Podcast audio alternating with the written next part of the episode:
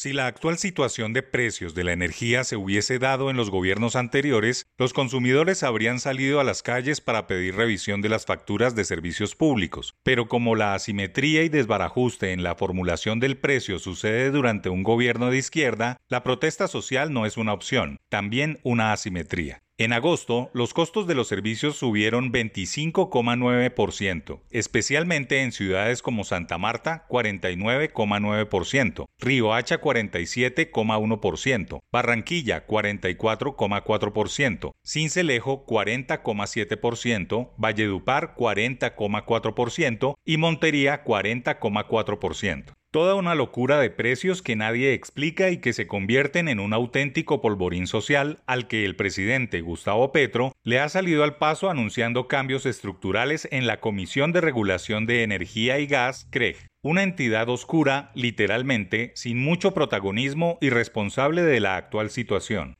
Dijo el presidente que el gobierno, por medio del Ministerio de Minas, asumiría el control de la polémica entidad. Las comisiones reguladoras son para regular los mercados en función del derecho universal, no para afirmar procesos de especulación financiera, como hasta ahora lo han realizado. Tenemos un artículo de ley hecha por Duque, en su plan de desarrollo la pensó para su gobierno, que nos permite asumir las funciones de la CREG. Ese artículo lo vamos a usar. Tenemos primero un espacio de diálogo, pero Duque nos habilitó y el Congreso de la República para asumir las funciones de la CREG una posición que generará polémica, pero que ayudará a resolver problemas y situaciones que están asfixiando a los consumidores de energía, que son las miles de empresas y las más de 14 millones de familias. En esa suerte de solución, invertir dicha comisión, también es preciso resolver la pregunta sobre qué pasa con XM, una compañía encargada de operar el sistema interconectado nacional que nutre a 16 millones de usuarios y administrar el mercado de energía mayorista, entidad sin marco de vigilancia y control.